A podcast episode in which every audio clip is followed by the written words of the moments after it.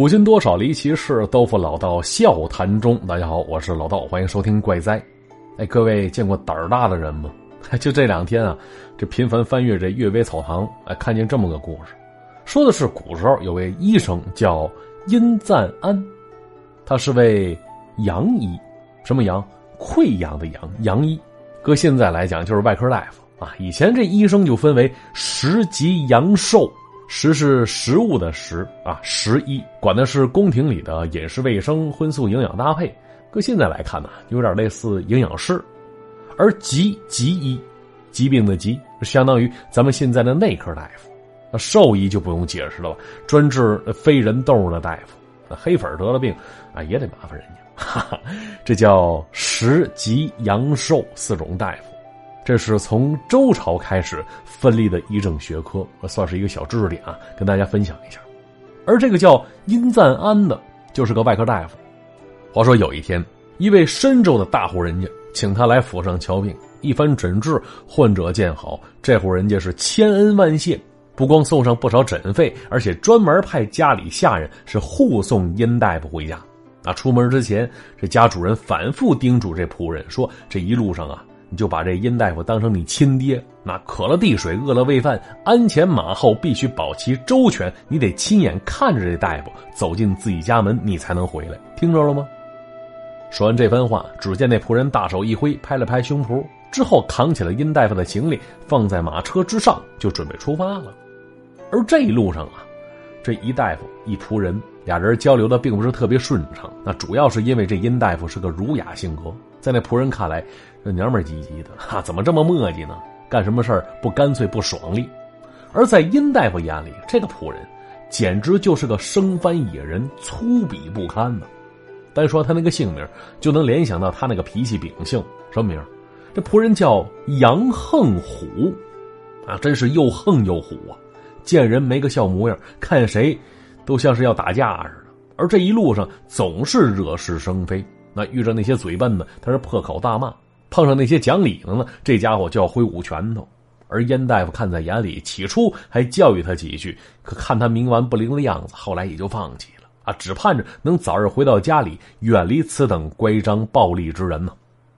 那结果有这么一天，临近傍晚，杨恒虎赶着马车，拉着大夫走到了一处客栈前，那看着店家正在那上门板呢，杨恒虎上前拦住，大声嚷嚷着。说赶紧准备一间客房去，再弄点酒菜送去。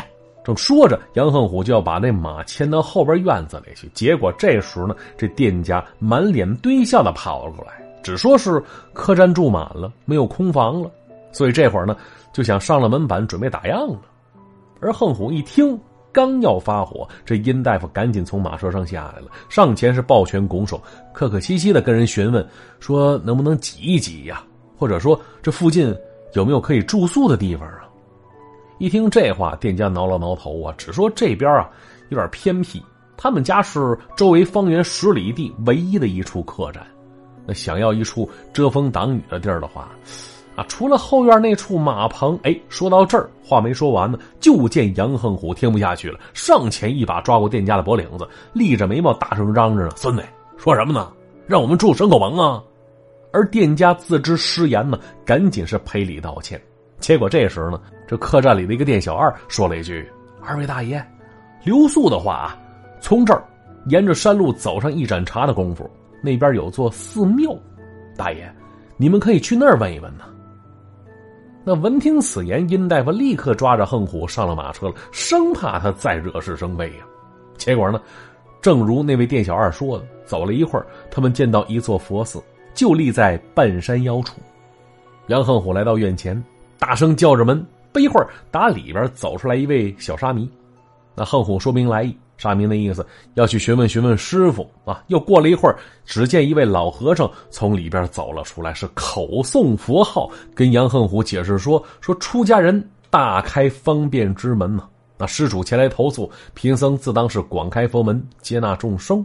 只不过呀，这里啊。”只是寒酸小庙，佛殿后边倒是有三间空房，施主如果要住进来，贫僧需要提个醒啊。为什么？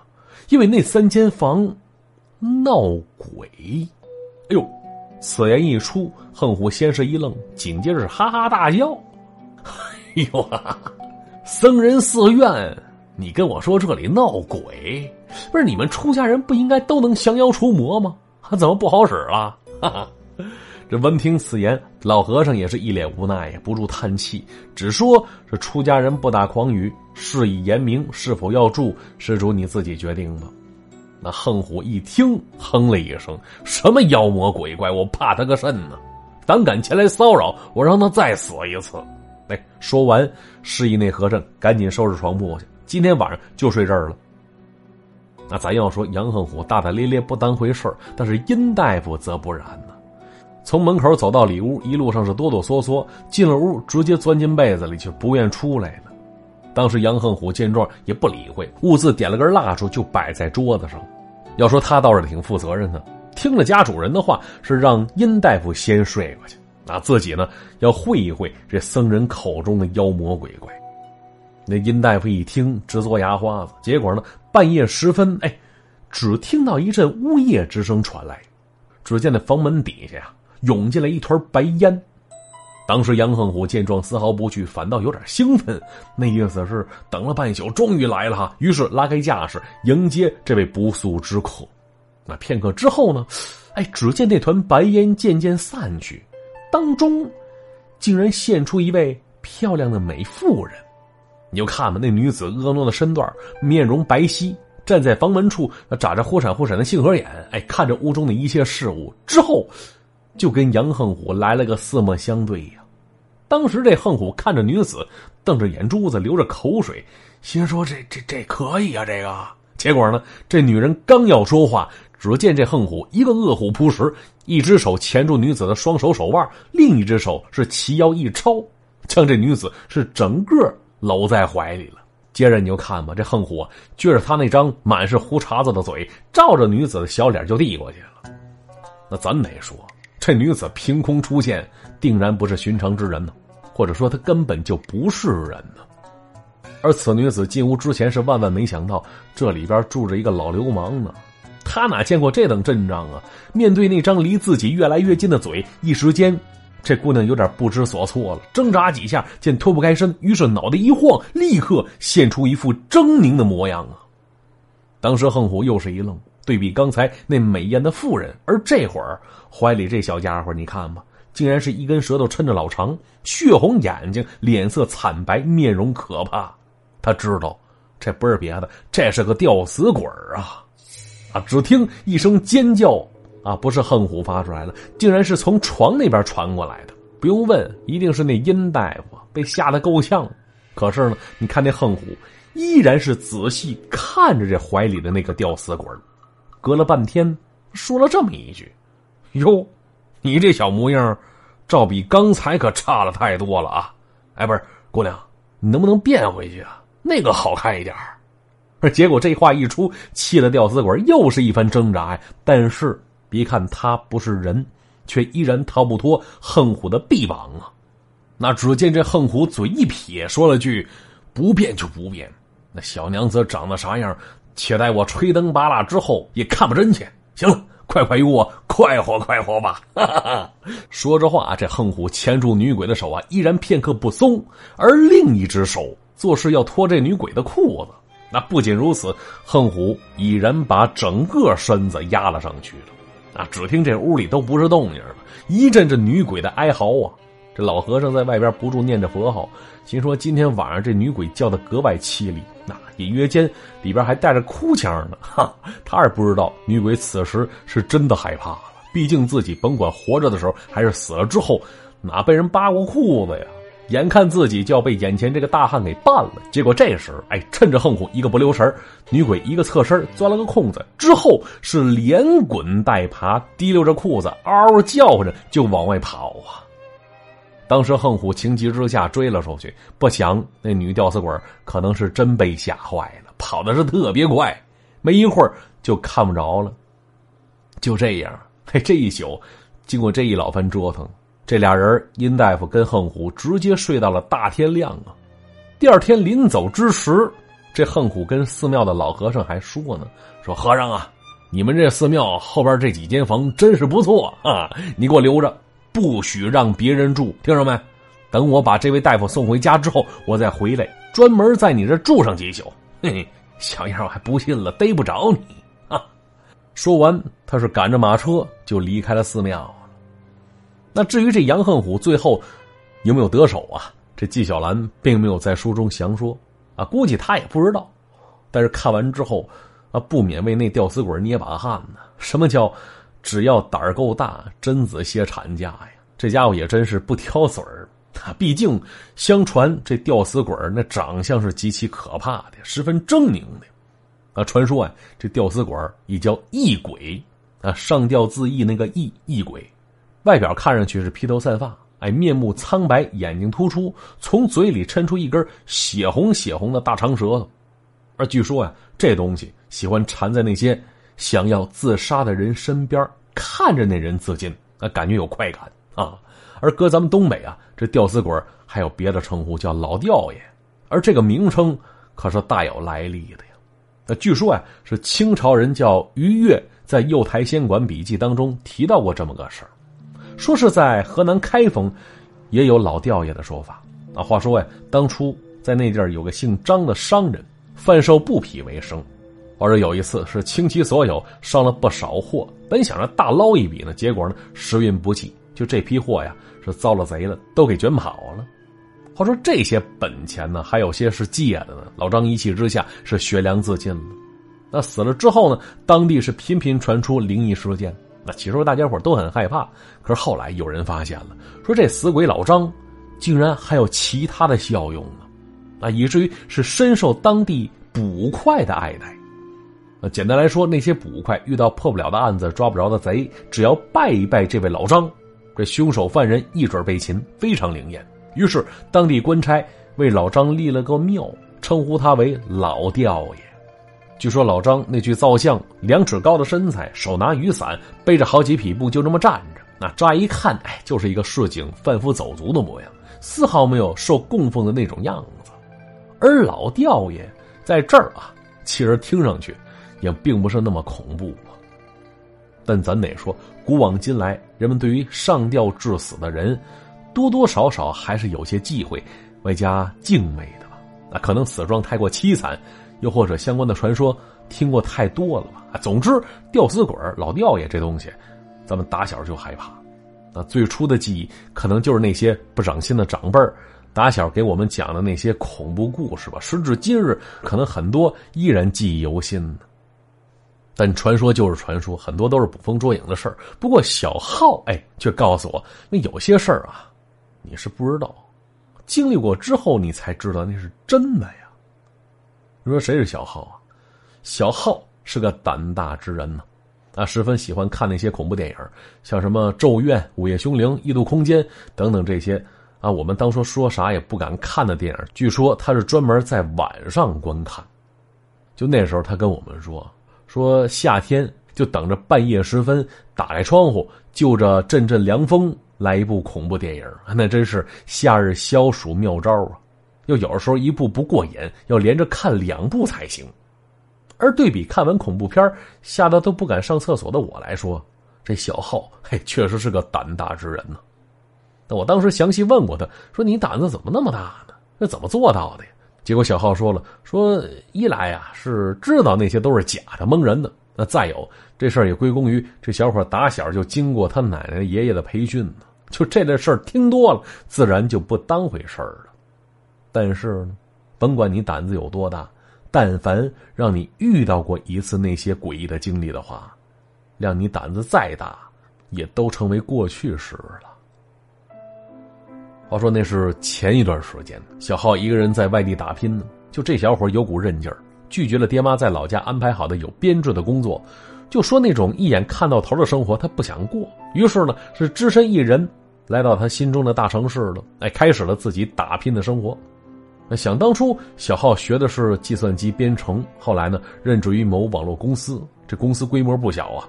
而上班那地儿呢，被人叫做后场村，啊，是个奇怪的地方，几家大型网络公司处在那边，每天早上上班的时候就看嘛，从地铁站蜂拥而出的大批的年轻人直奔那几栋气派的办公大楼，而到了晚上呢，这些人又乌泱泱坐着公共交通工具，是纷纷回到家里。而这边啊，其实就是个上班打卡的地方。可是，你纵观全国，不少一线的网络产品都出自这里，而小浩呢，也是其中的一员呢。其实程序员也不是个保个都是单身。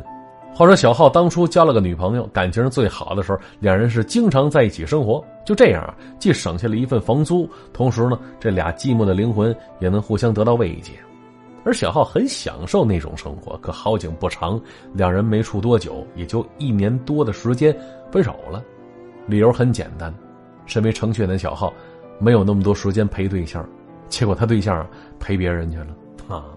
分手那天，这小浩感觉天都塌了，不明白说自己如此辛苦、如此努力，为的不就是能给他一个更加幸福的未来吗？为啥他就不能等一等？不理解呢？我说分手这事儿啊，确实需要时间去消化去。从起初的痛彻心扉，到后来的茶饭不思，这小浩说了，就那段时间，每天早上起来，总感觉自己还有对象呢。啊，直到缓了一会儿，意识到自己跟对象已经分手了，就这时一股扎心的疼啊，让他喘不过气儿来。当然，这种状态也没挺多长时间，啊，短则一个月，长则半年，这人呢就能开始回归自己正常生活了。那小浩也是，半年之后就习惯了自己一个人过周末，一个人吃火锅，生病了是一个人心疼自己个儿啊。于是呢，又过了一段时间。他开始萌生出了一个想法，什么呢？想投入到下一段感情当中可是感情这事儿还就是这样，你穷追不舍吧，他是避之唯恐不及。等你腾出精力不再追求，去专心搞别的事儿的时候，哎，那份属于你的爱情又会不期而遇了。话说当时啊，这小浩还是挺主动的，主动上网学习各种泡妞的技巧啊。朋友之间呢，也是总想让人给自己介绍对象。啊，小浩后来跟我说，说他那段时间呢，之所以那么着急，也不是爹妈催的啊，主要是因为别的事儿。什么呢？就是每次回出租屋啊，总能看到一对对一起回家的，或者是情侣，或者是夫妻。就那一刻呀，他真的挺羡慕的，很想有个家。就这感觉呀，对于离家在外的游子来说，特别强烈。那结果有这么一天晚上，加班结束之后。走到家楼下的小浩是拖着疲惫的身躯，一点一点往回走呢。结果走过一个拐角之后，他眼看着前面那栋楼三楼窗台的位置，哎，有个姑娘站在那儿看着自己呢。要说当时那家灯光并不明亮，斑驳的亮光映衬之下，他隐约看到那姑娘长得是真不赖呀，啊，不由得是多看了两眼，之后还冲人家挥了挥手呢。结果。不知道是不是唐突了美人吧？这姑娘突然把帘子一拉，估计是躲里屋去了。啊，当时小浩有点失落，他走过去的时候还在琢磨呢，说那姑娘看我看了半天，哎，啥意思呀？这小浩是边走边琢磨，而这时不由得又回过头去看了一眼那户人家，结果发现就刚才那户阳台窗户上贴着一张纸呢，上面写着“出租出售”。下边是一排电话号码，啊，小浩一看，不由得猜测呀，说这姑娘是房主啊，又或者说是刚搬来这里，还没来得及把那告示撕下来呢。就这样啊，小浩是边想边往回走，没一会儿回到家里，从他家那个角度还能远远看见那姑娘住的地方。那就此时他看到那边是一片漆黑，那啥也看不见了。当时小浩看了看时间，挺晚了，估计人家休息了吧。要说呀，有的时候可能就是一个眼神一方便开始对另一方牵肠挂肚了。歌里都是那么唱的。他说，自从见过那姑娘之后，小浩就总惦记人家。他说了，说那是一见钟情，而我说你那是看人家长得好看，馋人家身子了吧？啊！但不管怎样吧，打那之后，那小浩每次路过那姑娘家的楼下的时候，总会往上瞟上几眼。要是平时白天的时候，倒也没啥发现，甚至连人家姑娘也没见着过。可每次小浩加班回来挺晚的时候，透过灯光，他能看到那屋子里有个人影在那晃来晃去的，动作很剧烈，好像在那跳舞呢。那小浩知道，那应该就是那位姑娘。毕竟啊，你看连人影都那么苗条，身段还那么优美，但是大半夜跳舞还真够刻苦的，是吧？当时小浩跟朋友说起这事儿，朋友都怂，他说：“你主动点儿既然你看上了，你认识一下也不留遗憾呢。那假如人家名花有主的话，自己也就死了那条心了。”但是这些朋友其实也就是起哄，说认识也怎么认识啊？于是又过了几天，小浩看见那户人家的阳台上贴着那出租出售的告示啊，还没撕下来呢。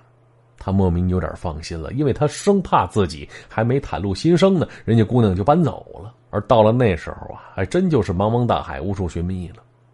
于是乎，就怕留下这种遗憾。有一天，他鼓起勇气，是拨通了阳台上写着的那串电话号码了。心说：“我先问问住那儿的是谁，是住户啊，还是房东啊？打听清楚之后，我再具体了解一下。”其实这事儿啊，我并不赞成这么做。这么追女孩的方式很唐突。你说莫名其妙一通电话打过去，只会造成人家的反感跟戒备。而当时呢，小浩明显有点冲动了。结果电话一接通，哎，这小子立刻怂了，立刻把电话挂了。而就那天晚上，这小浩想了半宿啊，怎么跟人家认识一下呢？可到了也没琢磨出个主意来。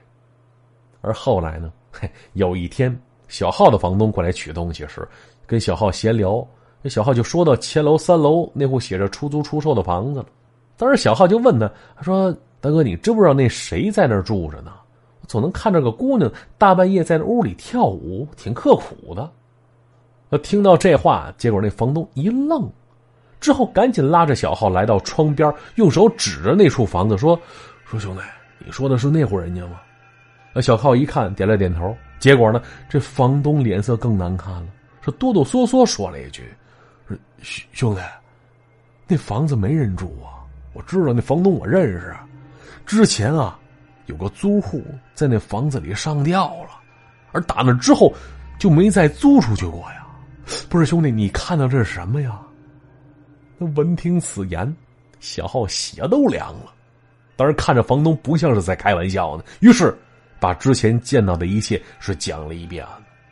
那之后房东说：“说在那儿上吊的是位姑娘，据说是被人骗了感情，还骗了身子，一时间想不开，结果学了短见了。”那说到这儿啊，这小浩隐约想起，说每次深更半夜路过那边，映着灯光看见那姑娘剧烈舞动的身姿，可能只是上吊之前那激烈的挣扎吧。好，故事就先讲到这儿。话说节目更新的时候，估计我在外地度假呢，所以最近更新的不是特别频繁啊，大家一定要见谅。那今天节目呢就到这里，等我回来之后恢复正常更新，给大家带来更加精彩的故事。好，今天节目就是这样，咱们下期再见，拜拜。